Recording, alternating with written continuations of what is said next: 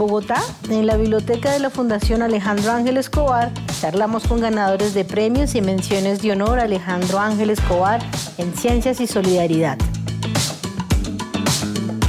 Yo soy Esmeralda Triana y bienvenidos a Conciencia y Propósito.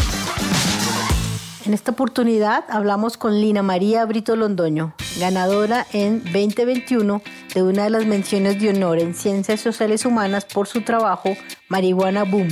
auge y declive del primer paraíso de las drogas en Colombia, originalmente publicado en inglés por la Universidad de California y recientemente publicado en español. De acuerdo con los jurados del momento, esta investigación fue merecedora de una mención de honor porque además de ser un excelente y riguroso trabajo, la autora aporta un nuevo argumento arriesgado y contraintuitivo, el tipo y las maneras de presencia del Estado en esa zona. Lina María Brito Londoño es doctora en Historia de la Universidad de Nueva York, antropóloga de la Universidad de la Cordillera en Bolivia, comunicadora social y periodista de la Universidad Pontificia Bolivariana en Medellín y actual profesora asociada del Departamento de Historia de la Universidad Northwestern en Illinois. Le gusta la salsa, la cocina y mochilear por el mundo. Lina María Brito Londoño nos amplió el panorama de Marihuana Boom, auge y declive del primer paraíso de las drogas en Colombia.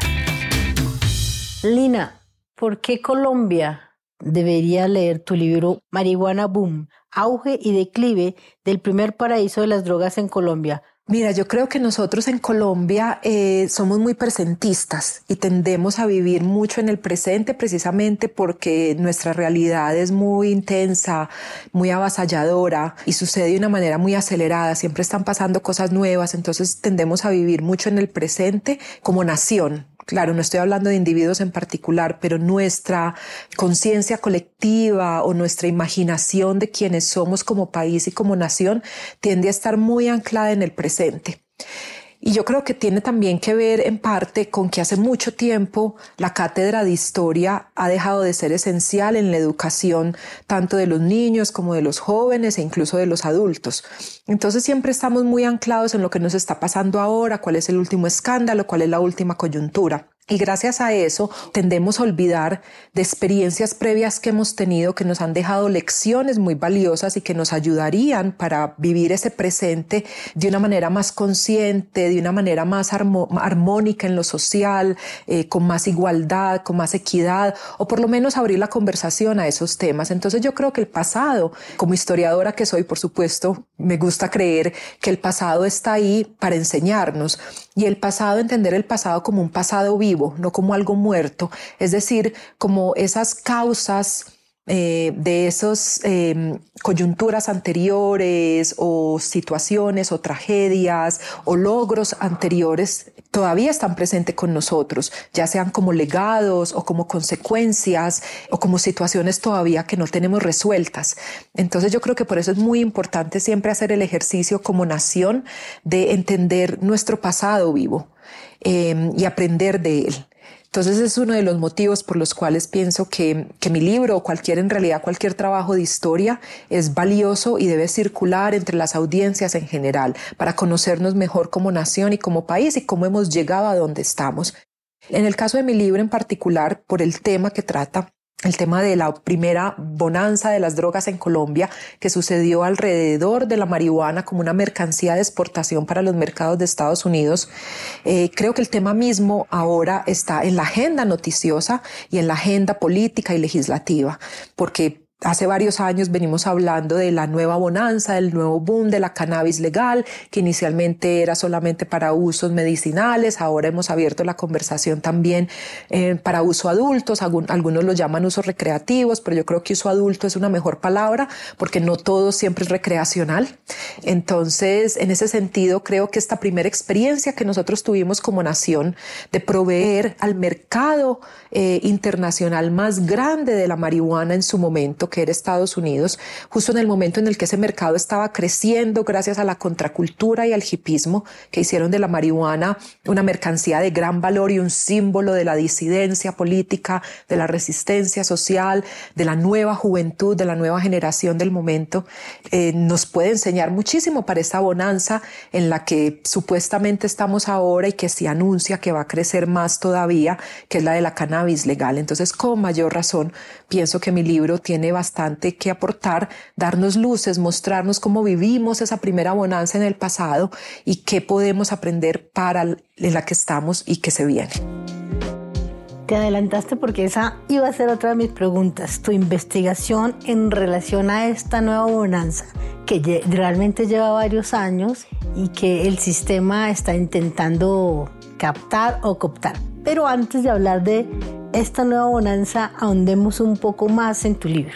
Tomaste 10 poderosos años de tu vida haciendo esa investigación y yendo a trabajo de campo, hablando con personas, recreando un momento histórico que, como bien lo dijiste, lo olvidamos o bien por pereza intelectual o porque no queremos tocar todavía unos temas que son álgidos en nuestra historia. Cuéntanos un poco más de tu libro.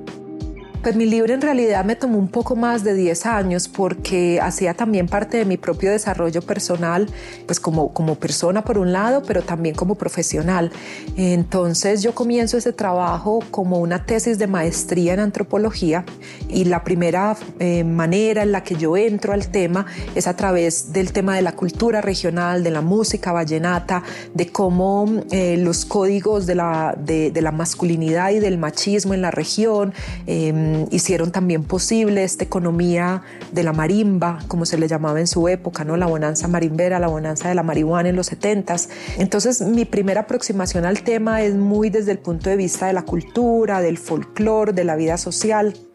Y después, como te decía, este, esto también hace parte de mi propio desarrollo profesional. Me cambio de la antropología a la historia y comienzo a hacer un doctorado en historia y ya en ese momento entran otros temas a jugar, eh, sin olvidarme, por supuesto, de lo cultural y de lo social, pero ya empiezo a prestarle más atención a la historia política y económica, a tratar de entender cómo esta bonanza nos habla sobre la formación de Estado en el país, es decir, sobre cómo esa Colombia que éramos, que era la Colombia cafetera, con el centro en la región andina, que era el epicentro de la, economía del café, y el centro político en Bogotá, donde estaban las burocracias, las instituciones del aparato estatal, eh, las élites de los partidos políticos, etcétera. Como esa Colombia muy, muy ensimismada en, las, en su región andina y en Bogotá,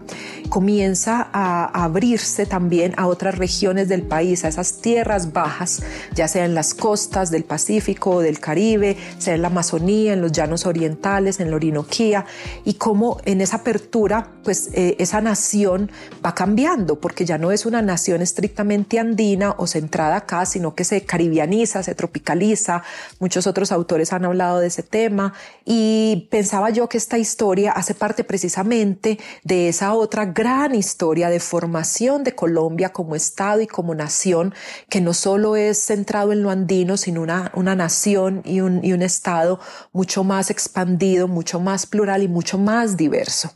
Y la bonanza de la marihuana como un momento esencial, un episodio crucial en esa formación de la nación y del Estado colombianos. Entonces eso fue un ángulo que yo le agregué a la investigación después, ya cuando empecé a meterle metodologías históricas, a hacer trabajo de archivo con fuentes documentales, a mirar que habían dicho los gobiernos de Colombia y de Estados Unidos sobre lo que estaba pasando mientras estaba sucediendo, cómo transforma también las relaciones entre Colombia, Estados Unidos y Estados Unidos como el gran socio de Colombia a todos los niveles diplomáticos, político, comercial, y cómo Colombia hace parte de la historia de la, hegemonía norteamericana en el continente y esa historia de la bonanza de la marihuana como un momento esencial en el que Colombia y Estados Unidos, los gobiernos y los estados se estrechan, ¿no? Estrechan sus relaciones y tienen una relación cada vez más íntima y Colombia se convierte en un aliado fundamental en ese proyecto hegemónico en las Américas.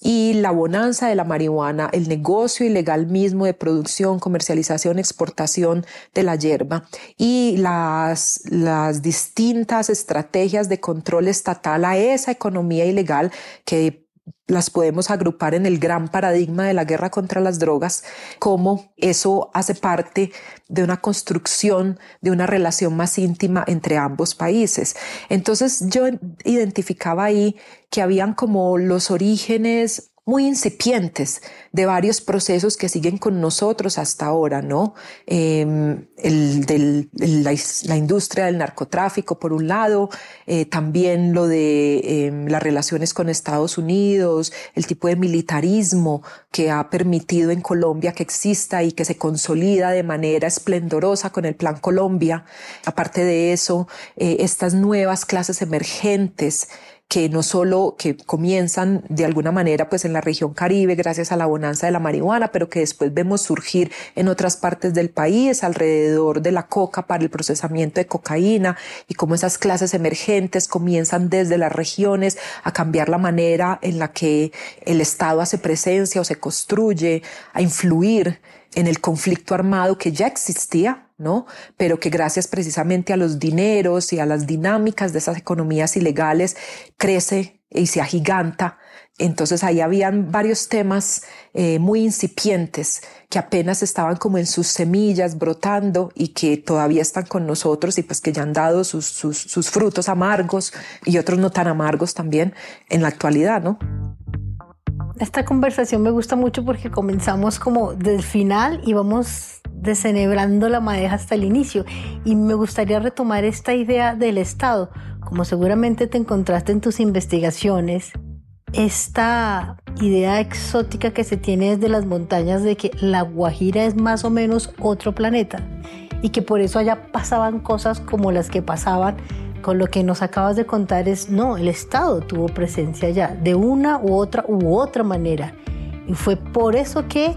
esa bonanza marimbera pasó. ¿Podrías ampliarnos un poquito más eso? Porque esa idea de que el Estado sí estaba ya cambia el paradigma. Totalmente, mira, tanto la Guajira como la Sierra Nevada de Santa Marta y la Serranía del Perija de alguna forma, aunque incluso el Perija es mucho más invisible todavía que la Sierra Nevada de Santa Marta y que la Guajira, pero que estas tres partes de la geografía del extremo norte de la costa caribe colombiana siempre han figurado en nuestra imaginación como nación como el otro, ¿no? Como, como esos extremos, eh, los bordes de la nación, ¿no? Eh, otros colegas han hablado de ellos como las fronteras imaginadas o las fronteras salvajes, que son como esos espacios liminales del país donde Colombia casi que se diluye ya que prácticamente ni siquiera es Colombia, donde nos negamos a nosotros mismos como nación, donde está el otro, sea indígena, sea afrocolombiano, uh, sea eh, comerciantes o productores ilegales, siempre es el otro, ¿no? El que está por fuera. Mm, y de hecho, pues no es coincidencia que el genio maravilloso que era Gabriel García Márquez, pues se hubiera dado cuenta de eso y lo hubiera utilizado para inventarse una de las cosas más maravillosas que se inventó, que fue Macondo, ¿no? Recordemos que Macondo es la fundación de la familia Buendía cuando salen de la Guajira, porque ellos estaban originalmente en la Guajira, cuando emigran de la Guajira hacia las montañas, es decir, hacia la Sierra Nevada de Santa Marta y fundan este pueblo. Entonces el, genio de García Márquez se da cuenta que nuestra imaginación como nación pues está ese otro, ese Macondo, que es el símbolo de lo premoderno, de lo que todavía no ha sido avasallado por la historia, que todavía no hace parte de la historia, ¿no? Y ficcionaliza esa forma de vernos de una manera poética y hermosa y metafórica, pero que tiene mucho de verdad. Entonces, nuestra idea siempre ha sido em, la idea preponderante que tenemos de las causas y el por qué el narcotráfico se consolida en el país, la economía de las drogas ilegales para los mercados internacionales echa raíces en Colombia, cuando Colombia en realidad nunca había participado de ese negocio, como por ejemplo Sí lo había hecho México, que desde el siglo XIX pues, eh, eh, es una fuente de marihuana y de opiáceos para el mercado norteamericano, o como lo había hecho Perú, por ejemplo, que también desde el siglo XIX era una fuente de coca eh, y de pasta de coca para el proceso de procesamiento de cocaína, cuando la cocaína todavía era un producto farmacéutico legal que lo producían los grandes laboratorios en Europa o en Estados Unidos. Perú era la fuente de toda esa materia prima entonces, como Colombia, un país que a diferencia de México y Perú, nunca había hecho parte de estas redes del, negocio de las drogas, fueran legales o ilegales, entra a participar de este negocio y se toma el mercado más grande del mundo, no solo del mundo en su momento, sino de la historia, en el momento de mayor crecimiento de ese mercado de consumo. Es un misterio. Y las muchas discusiones que hemos tenido entre los expertos, que circulan también entre los medios o circulaban entre los medios de comunicación y por tanto se convierte como en la, en la idea dominante al respecto es que ella, este negocio prolifera en esas zonas abandonadas, periferias, pobres, donde el Estado no está presente precisamente porque el Estado no está presente, porque son territorios sin Dios y sin ley. Entonces, por tanto, estas organizaciones criminales o ilegales o lo que fuera, pues tienen un campo de acción abierto para sus actividades, echan raíces y se toman estas regiones. Y a mí me parece una premisa que, pues, que, es, que es muy válida de alguna y que tiene algo de verdad, pero cuando yo empiezo a analizar y a, conversar con la gente en la región, me doy cuenta que por supuesto que el Estado estaba muy débil y muy ausente en la Guajira, en la Sierra Nevada, en la Serranía del Perijá, pero que de ahí no venía el dinamismo y las causas que, que generan las condiciones para que esta economía fructifere, ¿no? Que es al contrario, es de los esfuerzos intermitentes, siempre inconclusos, a media caña, de construir Estado en las regiones o de hacer presencia estatal en las regiones. Entonces te pongo ejemplos concretos. Desde comienzos del siglo XX, una sección de esta región, la vertiente occidental de la Sierra Nevada de Santa Marta, las estribaciones y las, y las planicies y los puertos de esta región se convierten en la zona bananera. ¿No? donde el Estado colombiano, ¿no? el gobierno central desde Bogotá, genera un montón de legislaciones de exención de impuestos, de mm, ofrecer y regalar tierras a inversores tanto locales como extranjeros, de proveer eh, ciertos recursos burocráticos, institucionales, financieros a las compañías internacionales, en este caso la United Fruit Company, para que vengan y generen una economía de exportación en esta sección de lo que se llamaba el Gran Magdalena. Vemos algo relativamente parecido unas décadas después respecto al algodón, entonces se genera una economía del algodón en el valle interior entre la serranía del Perijá y la Sierra Nevada de Santa Marta, alrededor de la ciudad de Valledupar como principal centro urbano, eh, de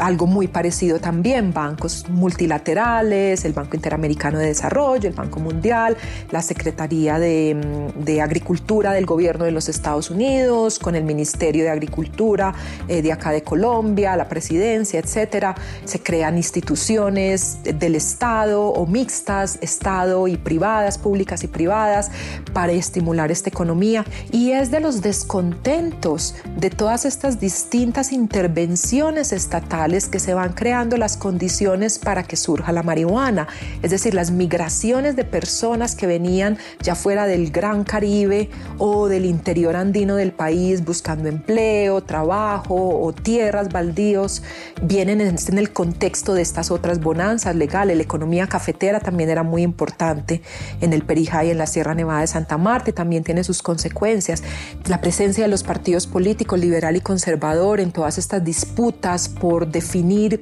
estas reformas modernizantes y estas nuevas economías de mercancías agrícolas. Entonces me doy cuenta que es en realidad la manera como se construye Estado y, la, y el tipo de presencia estatal lo que genera las condiciones para que se produzcan ciertos saberes, para que ciertas poblaciones se vayan congregando, aumentando, creciendo, dispuestas a hacer esto, para que la conexión con el mercado de Estados Unidos se vuelva cada vez más expedita. Y bueno, hay muchos detalles más que no me quiero alargar, pero es desde ahí donde se genera, donde se va fertilizando el campo para que después crezca la marihuana en ella. Cuando hablas, yo siento que este trabajo se generó por capas y a veces te imagino eh, investigando y encontrando otra capa y investigando y encontrando otra capa. Eh, en tu metodología, ¿cómo fue? Fue un poco las dos cosas, ¿no? Eh, lo que llamamos em, desde lo general a lo particular y de lo particular a lo general, ¿no? Y en cada momento o cada temática, porque son muchas las temáticas distintas que yo abordo, pues me implicaba algo diferente. A la hora de investigar, pues utilicé metodologías muy distintas, algunas del periodismo, otras de la antropología y la etnografía, otras de la historia y el trabajo con fuentes documentales, pero a la hora de escribir, de narrar la historia y de y de, hacer la libro, tuve dos metáforas que me sirvieron muchísimo para aclarar cómo hacerlo y dos metáforas que han sido muy importantes también para entender eh, las historias del Caribe. Y cuando hablo del Caribe, no solo hablo de la costa caribe colombiana, sino del Gran Caribe, es decir, las islas y todas las costas continentales que van desde arriba en el norte, la Florida, el Golfo de México, todo el litoral centroamericano, hasta acá abajo en Sudamérica, las costas de Colombia, Venezuela, eh, la Guyana, Surinam, etcétera, ¿no? Entonces, la primera metáfora era la metáfora del paraíso que mira que cuando llegan los europeos acá al Nuevo Mundo y lo llaman, no, piensan que están en las Indias, vemos en muchos de los escritos, en las crónicas de estos viajeros y de estos exploradores y conquistadores, esa metáfora del paraíso, que está muy em, condensada en la idea del dorado. Y ahora que estamos acá conversando en Bogotá, que ahí está el Museo del Oro a unas cuantas cuadras, ¿no? El dorado original era en realidad en Santa Marta porque Santa Marta es el lugar de entrada al continente. Entonces, cuando llegan los primeros exploradores que llegan, bueno, llegan primero a las islas, y ven oro en los cuerpos de los taínos, que eran el, grupo indígena que ocupaba las islas del Caribe en el momento, pues empiezan a buscar dónde está la fuente de este oro, ¿no? Y ahí se empieza a formar ese mito del dorado. Y el Caribe como el paraíso, ¿no? Como ese lugar de exuberancia y abundancia donde hay de todo, ¿no? El paraíso terrenal. Entonces esa metáfora del paraíso y del dorado me sirvió muchísimo como para entender por qué razón esta historia de las drogas está tan cubierta de tanta mitología, porque precisamente toca algo muy profundo en nuestra psiquis y en nuestra conciencia histórica y colectiva. Em, entonces esa metáfora me sirvió muchísimo para entender esas mitologías alrededor de las historias del negocio de las drogas. Y por el otro lado, el huracán que ha sido una presencia disruptiva, pero también dinamizadora en el Caribe, ¿no? El, huracán es un sistema de vientos que es típico del Caribe, porque los ciclones, por ejemplo, se forman en otros océanos. El huracán es del Caribe. Y siempre son formaciones de vientos que se forman en, en el mar, en el agua, pero que terminan siempre adentrándose a la tierra y arrasando con todo en tierra.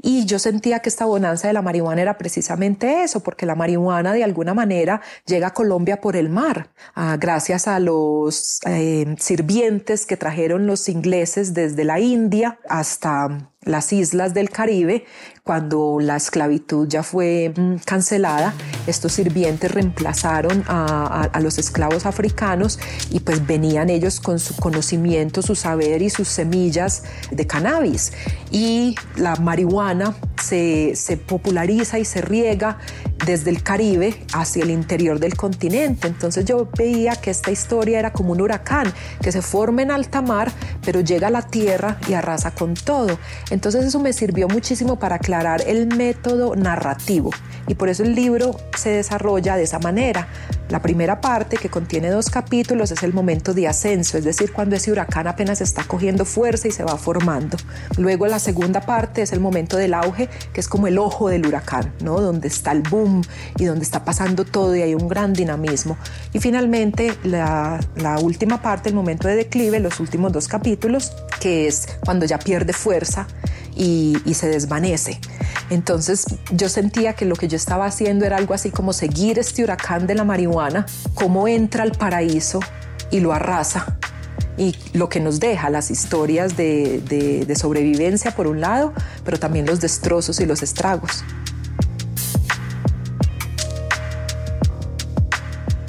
Qué poderosas dos metáforas y para centrarlos en el tiempo, esto, tu investigación comienza en 1964 y termina en el 78. Mm, un poquito antes, porque la bonanza misma, más o menos esos son los tiempos que yo logré establecer.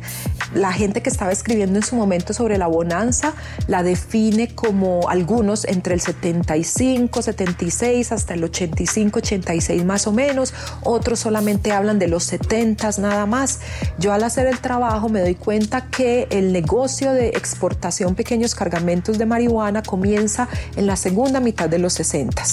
¿no? Eh, gracias a testimonios de personas que participaron en estos embarques y en las redes del contrabando que fueron los pioneros de este negocio, pues me doy cuenta de eso. Y gracias a periódicos, revistas, información documental de gobierno eh, y trabajo de otros expertos en su momento, muchos politólogos y economistas que le estaban prestando atención a lo que estaba sucediendo, me doy cuenta que más o menos ya se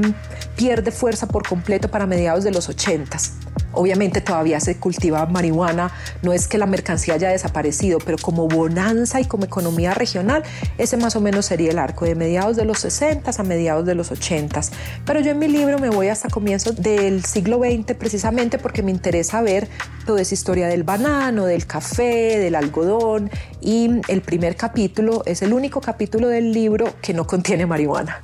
porque estoy hablando de esa historia previa y ya después a partir del capítulo 2 hasta el 6 que es el último, ya es la bonanza en sí misma. En julio pasado, el actual expresidente de Colombia, Iván Duque, con bombos y platillos, anuncia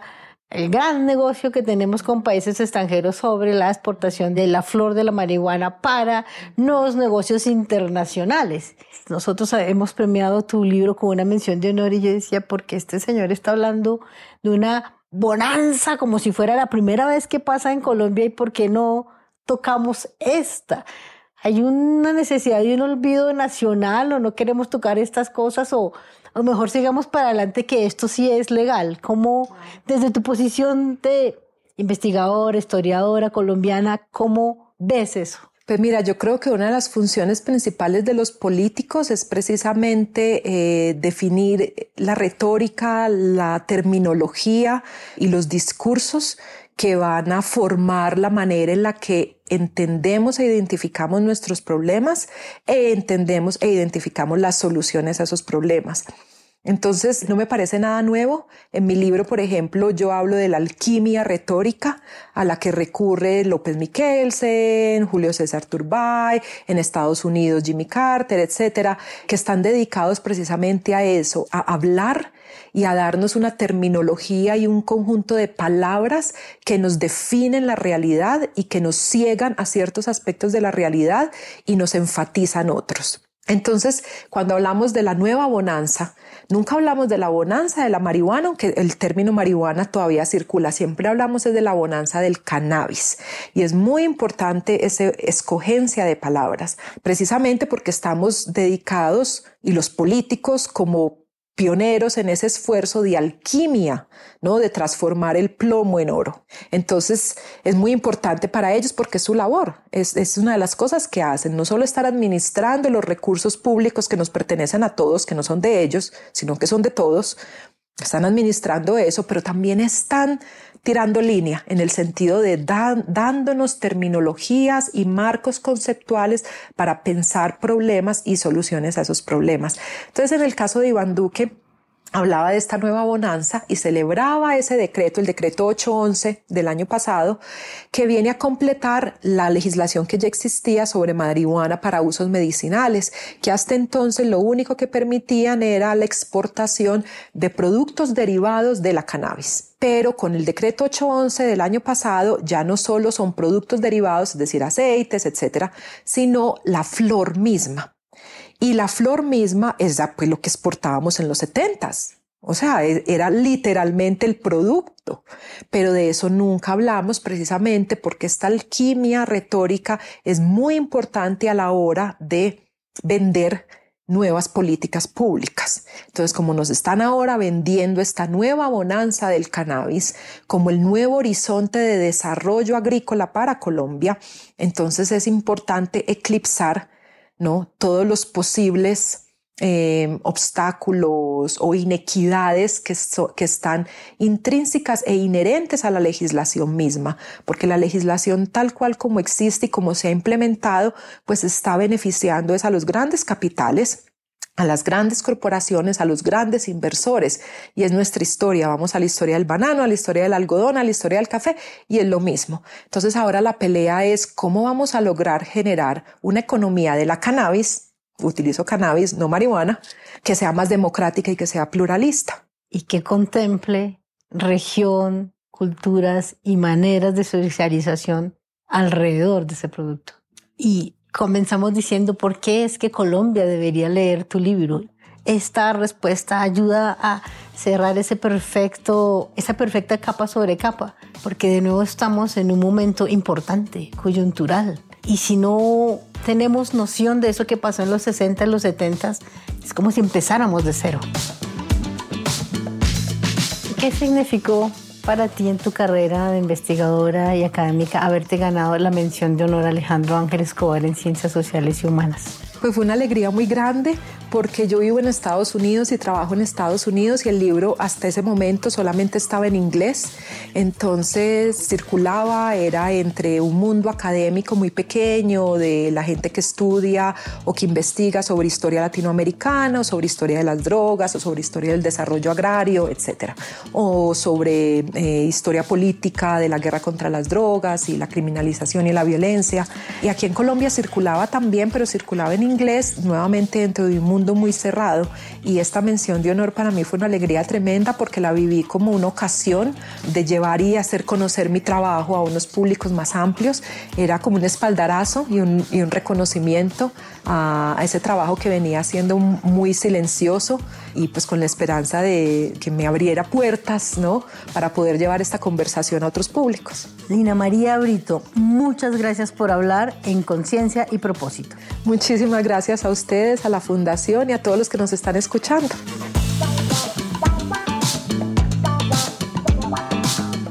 Síganos en nuestras redes sociales como arroba FAE Colombia y en nuestra página web Fundación Alejandro Ángel Escobar. Y no se pierda las siguientes conversaciones en Conciencia y Propósito sobre ciencias exactas, físicas y naturales, ciencias sociales humanas, medio ambiente y desarrollo sostenible y por supuesto solidaridad. Todo a través de los ganadores de los premios y menciones de honor Alejandro Ángel Escobar.